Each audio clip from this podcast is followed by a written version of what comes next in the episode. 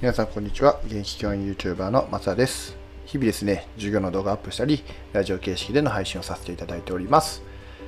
はい、ということでですね、えーと、本題に入る前に、えー、告知をさせてください。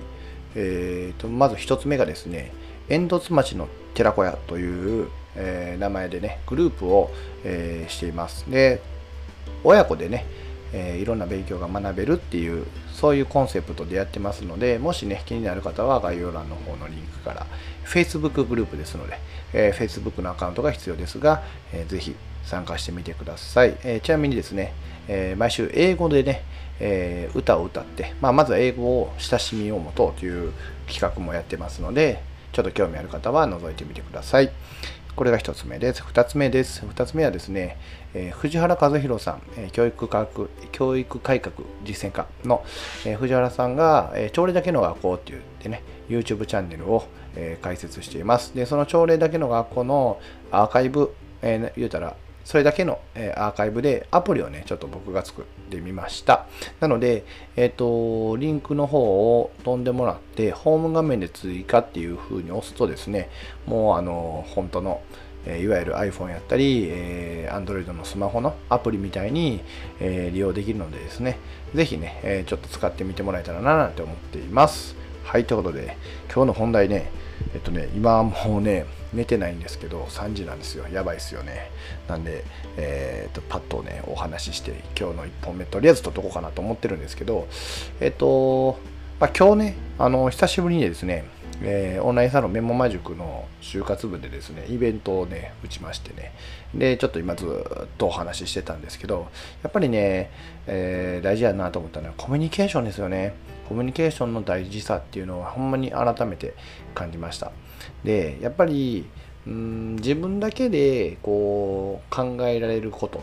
もちろん自分が本から得れることであったりとか動画で学べることだったりとか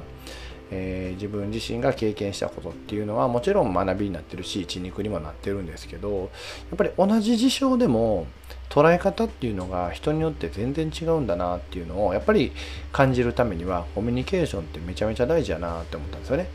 うん、あのそれこそ今そのオンラインサロンで抱えてる課題とかえーと、今からこんなことやっていけばいいんじゃないかなっていうねアイデア出しも含めてですねやっぱり一人の知恵とか一人の、えー、見方一人の見解よりも、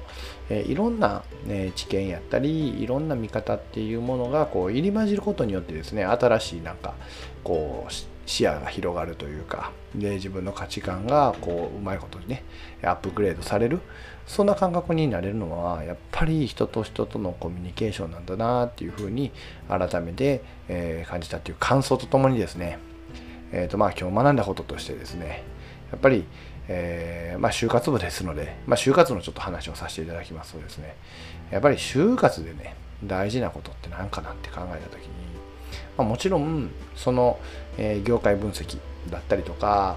え、自分自身がなんでそんな業界に行きたいのかとかそういうね理由付けだったりもするんですけど、まあ、やっぱり一番はね第一印象だなっていう話になったんですね。えっ、ー、とこれも僕何何効果か忘れましたけどあのやっぱ人って見た目でねほとんど判断されるんですよ。まあ人は見た目が9割という本があるぐらいなんですけどあの要はね視覚情報って実は55%ぐらい確か占めるはずなんですね。で次に占めるのが、えー、38%が音の情報。で言うたら声とかそういう情報ですよね。で言語内容のない情報言語情報っていうのは残りの7%しかない。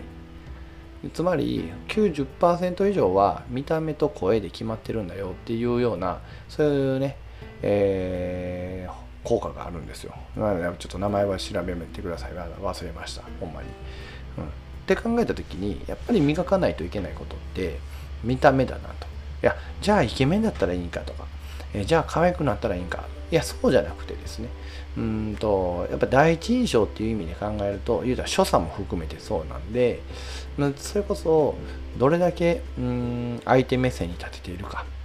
この人にとってはすごく気持ちいいだろうなって思うことを喜ぶだろうなって思うことをどれだけ準備できるかっていうところなのかなって考えた時には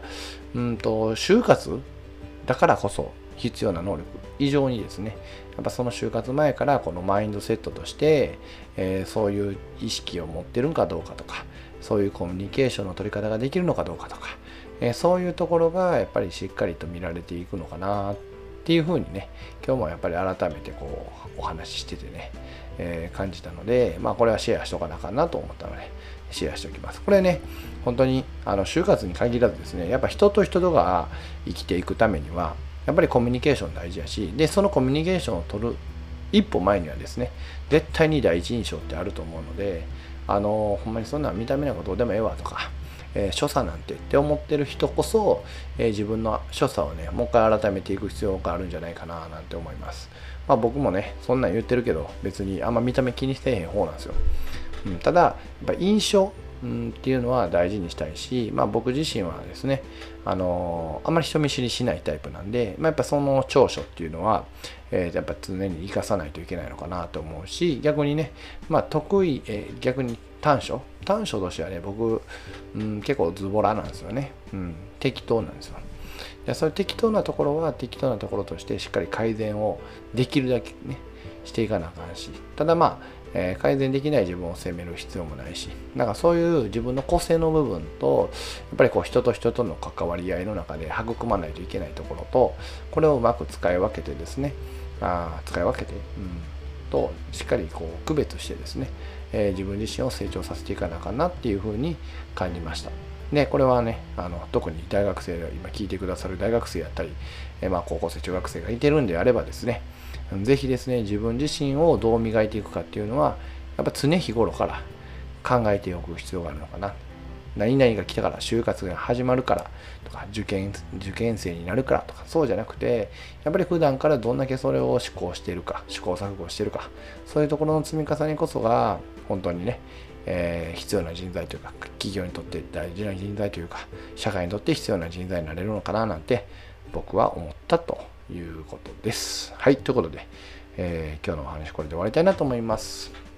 じゃあ最後までご視聴いただきましてありがとうございました。これからもよろしくお願いします。では、またね